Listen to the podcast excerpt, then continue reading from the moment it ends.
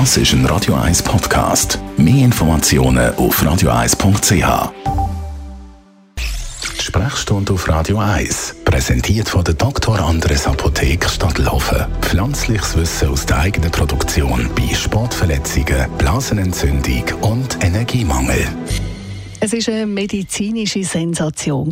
Damals, im 53, ist zum ersten Mal eine Herzoperation durchgeführt worden, wo eine Herz-Lungen-Maschine eingesetzt worden ist. Die Maschine gibt es auch heute noch.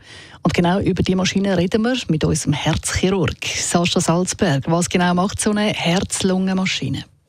Die Herz-Lungen-Maschine wird benutzt, um das Herz zu operieren. Und das Herz kann man nur operieren, also früher, wenn es nicht schlägt und wenn das Blut leer ist.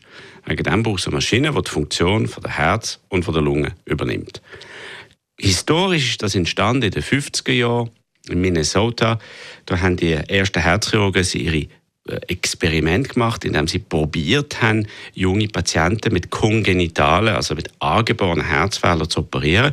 Und da ist die bekannte Geschichte von einem jungen Mädchen, wo durch ihre Mutter, also ihre Mutter ist ihre Herz-Lungen-Maschine Man hat Gefäß verbunden von diesen zwei Patientinnen, also vom Mädchen und der Mutter. Und somit hat die Mutter für das Mädchen geschafft. Man hat das Mädchen können operieren und beide haben überlebt. Dann ist die, die tiefe Hypothermie. Die Überlegung, dass wenn man den Patienten abkühlt in einem Eisbecken, dass man einen Kreislaufstillstand hat und dann ein paar Minuten Zeit hat, um das Herz zu operieren. Aber der schlagende Durchbruch war dann der Walton Lillehay, der wirklich die Herz-Lungen-Maschine erfunden hat. Die Herz-Lungen-Maschine wird über zwei Schläuche am Patienten angeschlossen.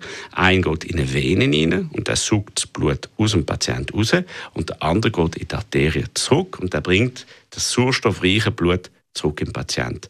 Und so wird ein künstlicher Kreislauf geschaffen ums Herz herum, sodass man dann das Herz kann unter Umständen auch abstellen mit kalter kaliumreicher Flüssigkeit und während 1, 2, 3 Stunden kann operieren Und am Ende der Operation tut man das Herz wieder aufwärmen und reperfundieren, also durchbluten. Und das wird dann in der Regel immer wieder an verschlagen. Hm. Und wann wird eigentlich in der heutigen Zeit noch so eine Herz-Lungen-Maschine eingesetzt? Also es gibt Eingriffe, wozu man eine Herz-Lungen-Maschine immer braucht. Das ist der konventionelle Aortenklappenersatz oder Mitralklappenrekonstruktion chirurgisch.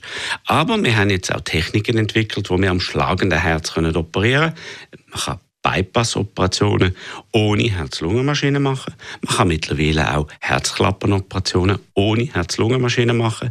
Also die Herz-Lungen-Maschine hat uns ermöglicht, bestimmte Pionierleistungen zu erbringen, bestimmte Standards zu erzielen.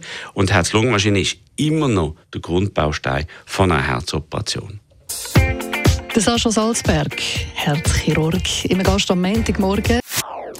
Das ist ein Radio 1 Podcast. Mehr Informationen auf radio1.ch.